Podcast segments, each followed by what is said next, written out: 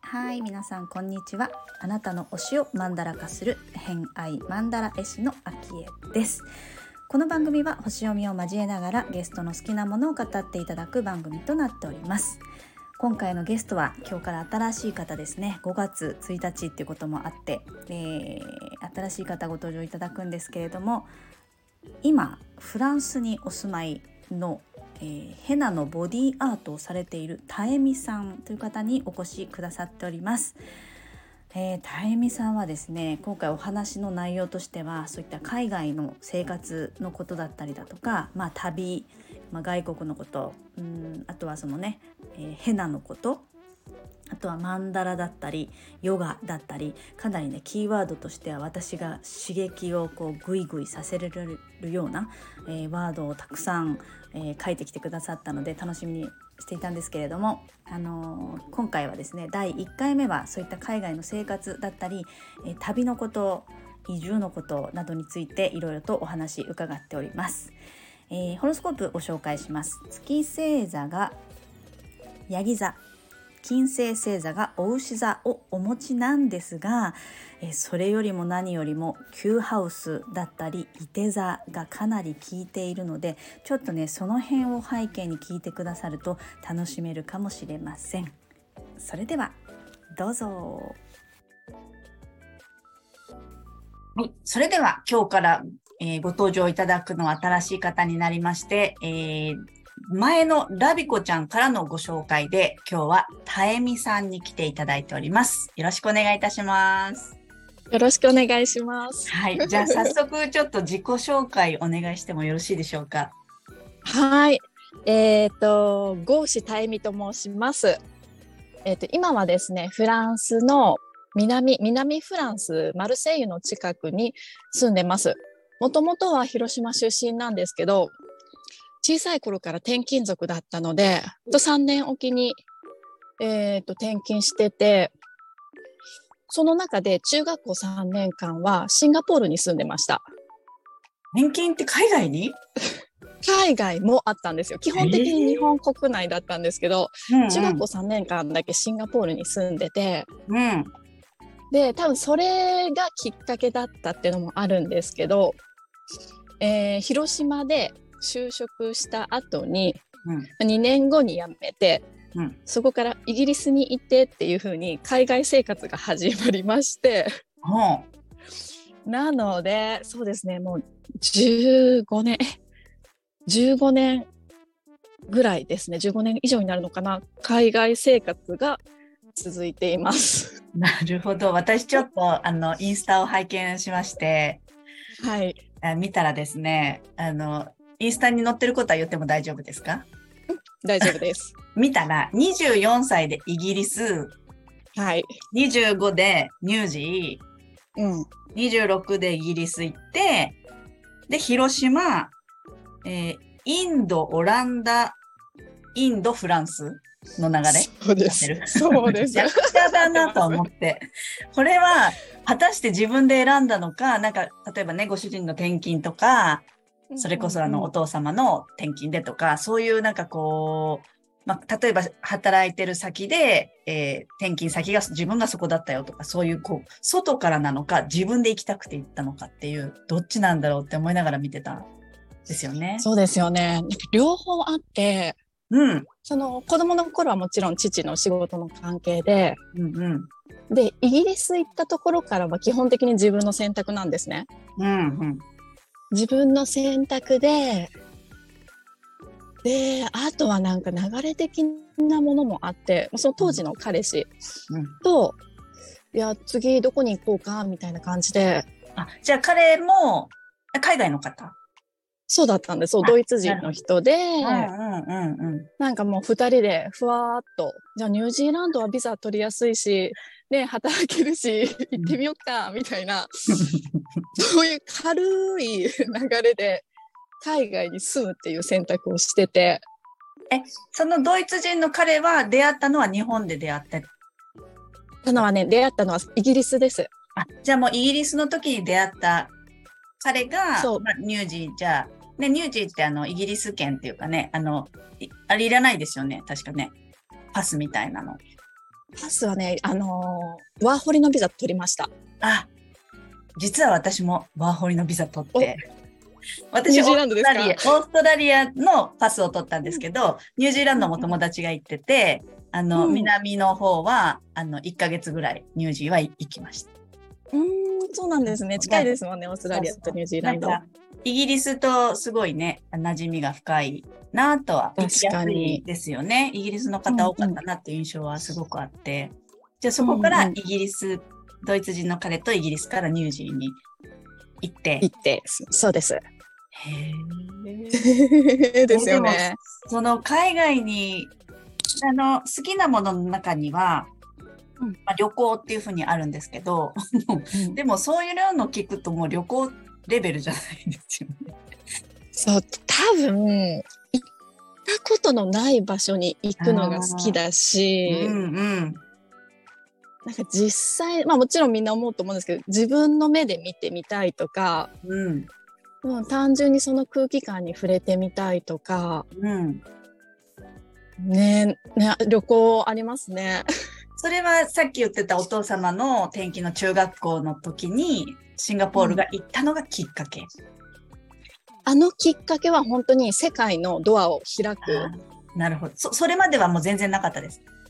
それまではなかったですね。日本国内だったし、でももともと好きだったのはあるんですよ。うんうんうんうん、でその「世界不思議発見」とか。はいはいはいは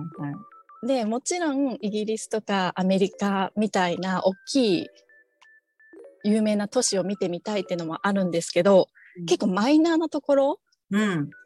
とか発展途上国にも惹かれる部分が多くて。へで基本的にあの20代はバックパッカーだったんで。なんか安全な場所から始まっていくんですけど だんだん経験が増えるとエジプトそろそろ行けるかなとか。えもうこの間行ってるんですか？そのここに書いてある中以外も普通に旅行としてエジプトとかも行ってる、行ってますそこに書いてるのは住んだ国でその住んでる国から旅行、うん、バカンスで旅行として行ってます、へえそれはやっぱり行きたくなっちゃう。知りたくなっちゃう。なんか行く機会ができた時に、うん、多分全然ひるんでないんですよ。ああ、怖さはない。怖さは全くなくて、まあ、それこそエジプトとか今でこそだいぶね、あの、ツーリストも多いですけど、15年ぐらい前か、あ、なんか3週間時間があるな、みたいな。えー、ちょっとどこ行こう、どこ行こう。エジプト行ってみたかったんだ。で、チケット取ろうっていうようななんかその当時は何かあったらどうしようとか、うん、なんかその怖さとか不安もなくて、まあ、行ったらなんとかなるだろうみたいな感じだったんでなんか基本的にやそう宿とかも行かずついてから考えようみたいな。すごいすごいですね。なんかもうその話を聞いてるだけでそのワクワク感とか、うん、あの、うん、その感じがお羊座と、あ、そうね。これちょっとホロスコープを言っておくとですね、えっ、ー、と、はい、まあ、月星座はヤギなんですけど、うん、ホロスコープ上強いのが、お羊座のステリウムと、あと、えいて座のステリウム。いて座とお羊座にすごく天体がギュギュッと集まっているっていう特徴があって、うん、しかもそれが、うん、えっ、と、Q ハウス、お羊座、そして、えー、ゴハウスのいて座っていうのが、もうなんか、すごくワクワクして行きたくなって、キュンって行っちゃう感じが。すごいなと思って。まんまだなと思って、ちょっと聞いててワクワクしちゃう。ですよね。で、そのまんまなのが、本当にインドに行くのを決めた時で、うんうん。まあ、インドには行くぞって決めてて、うん、でその目的はヨガだったんですけど、うんうんうんうん、インドに行くって言ってもどれくらい行っていいか分からなくて。あ期間期間の話で、そう,、うんうんうんうん、1ヶ月いたらもう満足するのか。うん、でもヨガをちゃんと勉強したいってなったら6ヶ月ぐらい必要なのかとか。もう行くまで分かんないなと思って、うん、もうまさに片道で行こうっていうような。それは広島から行った時です？広島から行った時です。最初のインドです。うん。あ、じゃあもうヨガ自体は結構なその前からずっとやってた？そんなにやってないです。ずっと興味はあって、うんうん、でもなんかもうこれ私の極端なところなんですけど何かやるならしっかりやりたいんですよ。ヤギっぽい。もうちゃんとしたところでね。まあ誰から学ぶか超大事ですからね。そうそうそう、うんうん、なので、まあ、イギリスも英語だったんですね。英語をちゃんと喋れる、ちゃんとって言ったら言い方あれなんですけど、うん、自分が満足するレベルで喋れるようになりたいってなったら、やっぱり現地に行くのが一番。すごい。で、ヨガも1週間に1回やってても多分満たされないので、もうアシュラム入って、身を注いで、みっちりね。24時間、そうやりたいっていうような。感じだったのでもうインドも片道で行こうっていう感じで。めちゃくちゃえ結局どれぐらいいたんですかインドじゃ？結局インドと、まあ、途中インドのビザが切れたのでネパールに抜けるんですけどもうそれで1年ですね。もう全然違うじゃないですか。1か。月か半年かとか言ってたのに1年ってたそうそう。6か月のインドのビザが終わってまだ足りないなって足りないなって思うんですね。思いましたね、当時は。学ぶのはやっぱり英語で学ぶ感じですか、あっちだと。そうですね、インドは全部英語なので、なので、あの、広かったですね。いろんなことができたので、よかったです。すごい、すごい徹底的ですね、なんかね。やるならね、みたいな。確かに、最後までやきっちりやります、みたいな感じ。ちょっといて座もそういう風な気質ありますよね。ちゃんと最後までやるみたいな。うん、しっかりやりたいうん、しっかりやりたいみたいな。すごいな。すごいな。それはやらずにやれない？いやでも自分の中では自分のやりたいことなので、うんうん、別にすごくはないし、うんうんうんうん、で逆に言えば結果出してるわけじゃないのでわかります？まだプロセスの途中っていうか。あなるほど、うん、なんか自分の中ではそれが最終的に何か形になったら、うん、な形になってる人を見てすごいなと思うんですけどうん、自分はまだ学んでるその経験してる途中なので、うん、なんかそれ自体は別に誰でもできるんじゃないって思ってるので 自分のやってることに対してすごいっていうのは特にないですね。感覚的にね。うん、はい、そうそう。そう多分海外に行くとか旅行に行くってねそれそれだけでもすなんかすごく聞こえちゃうんですけど、うん、実際はその中で自分がしてる決断とか、うん、で例えば旅行中って全部自分が決めるじゃないですか。うんうんうん、朝起きて今日は何をするどこに行くそのどこに行くのにどんな手段を使うとか、うんうん、人から話しかけられました。この人にこの人の、ね、RPG じゃないけどついてくついてかないとか信じるとか信じないとか、うんうんうん、なんかそういう時にの自分の決断と責任とあとその時の感覚とか感性がすごくすごく鍛えられるんですよ。ね、基本的に旅行中ってこれしなきゃってことがないので全部自分の決断で物事が進んでいくので、うん、その積み重ねとかあとまあ日本にいる時とは全然違う価値観とか、ね、人との会話とかインスピレーションとか。なんかそういうのを改めて見るとあなんかいろんなことしてきたな自分っていうふうに。うん、うん、確かに。なんかあのー、まあ出会う人によって影響もあると思うんですけどやっぱ国が違ったりすると余計、あと言語が違うと、こう、やっぱり、想像力もすごく使うし、うんうん、価値観の違い、まあ文化がもちろん違うから、その文化からの価値観の違いっていうものと、あと自分とのこの共通点というか、うん、そういうところを探したりとか、うん、その信じる信じないもそうですけど、その経験のこの積み重ねはすごく強くなりそうですよね。こう自分を信じる力になるっていうか。うんうんうん、そうですよね。なんか、新しい考え方が自分の中に入ってくるとか、うんうんうん、好きですね。あと自分の価値観が壊される瞬間とか。あ いいですよね。なるほどね。でもそんな、そういうのをずっとされていて、今はフランスはもう結構長いんですか？そうですね。フランスはもう8年経ったので、うんうんうん、そう、長いですね。ええちょっとあの、星の話と絡めると、なんあ星の話？はい。とそう、私2月3月日本に帰ってた時に、うん、ね、あの、星をちょっと見れるお友達と喋りながら、ちょっと見てもらいながらしてて、はい。日本に、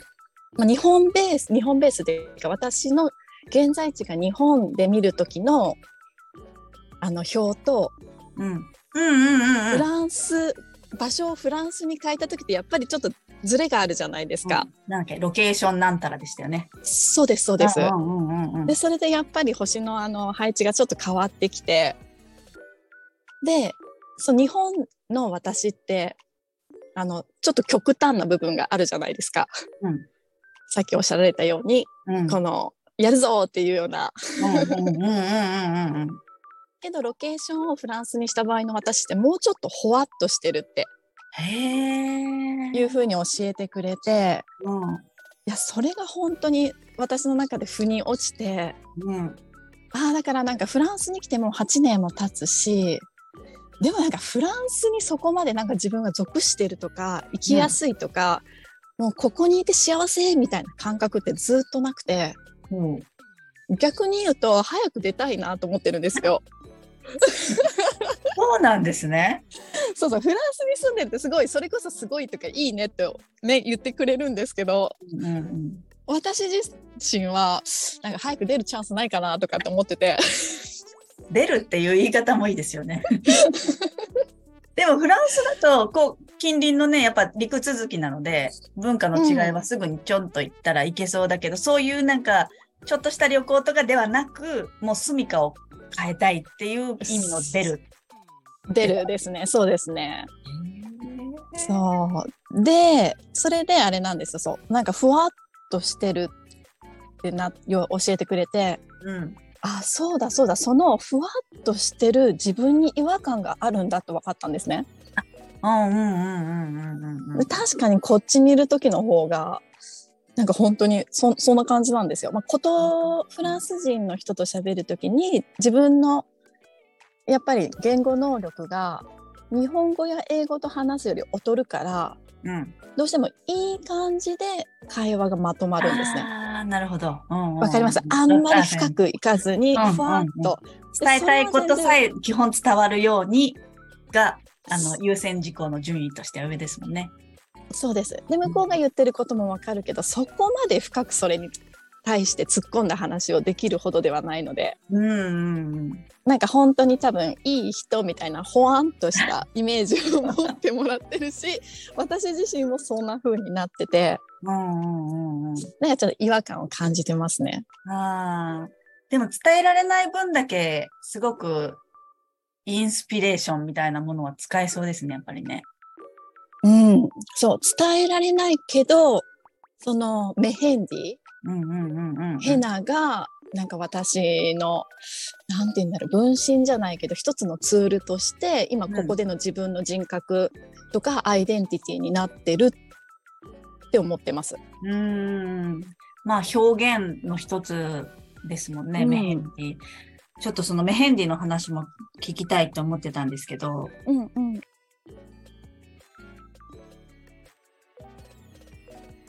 はいということで今回の「偏愛マンダラジオ」いかがだったでしょうか？もういて座みがすごいこうね望みに向かってまっすぐ行きますみたいな矢を放ってピューンと遠くに飛んでっちゃったみたいな そんなイメージをあのー、持ちながら話聞いてたんですけどまあ、私も若い時にはすごく海外への憧れが強かったので憧れが強くって海外に行こうと思ってこう、ね、ワーキングホリデーとかで海外に行ったりとか旅行で行ったりとかっていうことはしましたけどこう、ね、移住をずっと海外にいたいみたいなものはなくてやっぱりいつかは帰るみたいな帰る前提で出ていくみたいな気持ちが私はやっぱりあってでたゆみさんはやっぱりそれは違うんだろうなって思いながら聞いてたんですけど、まあ、海外で暮らしたり、まあ、過ごしたりする、まあ、旅行でもそうですけどねその文化だったりその土地その土地の時代背景だったり、えー、あとはま人に触れ合うことだったり言語を話す聞く伝え合うみたいなこうね、え、エネルギーをこう交換するみたいなことをするとあのたゆみさんも言ってましたけどねこう自分の価値観をこうが変わるっていうのがすごく楽しかったりあの新鮮だし刺激だったりっていうのはすごくわかるなと思って。で割とこうねあのなんか話を聞いてると天皇制的なちょっとね天皇制と木星が関わってくるのかもしれないんですけどあのタイミさんの場合はね。でその天皇制的なこう自分の価値観自分の古い価値観をこう覆して新しい価値観を発見するっていう喜びみたいなこうこれまでにその価値観がなかったがゆえになかった選択肢を手に入れましたみたいな。そういうなんか自分が変わることっていうのはすごくまあそのね魂の喜びというかワクワク感っていうものがすごく強いんじゃないかなって、えー、話を聞いて感じたりしてましたね。うん、あと印象的だったのはこう結構ね深いところまでそれこそインドに1年間行ってたりだとかアシュラムに入って、えー、ヨガを学んだりとか、えー、したにもかかわらずまだプロセスの途中だってはっきり言い切るところめっちゃかっこよくないですか？そうまだね自分は経験してる途中、まあね、この人生が続く限りそういった心のこととか哲学的なこととか思想とかねそういったものって学びは尽きないと思うんですよね。やっぱ自分が経験する中で落とし込んでいくものだったりするところがねやっぱりあるのでこう終わりがないことに手を出している感っていうのがいいなとまあ、そんな感じで第1回目をお届けしましたけれども2回目は、えー、最後の方に匂わせありましたけれどもヘナアートボディーペイントのねヘナについてからちょっとお話をいろいろと深掘りしていっているので楽しみにしていただければと思います。はい、ということで本日もお聴きくださりありがとうございました。今日も良い一日をお過ごしください。偏愛マンダ絵師の秋江でした。ではまた。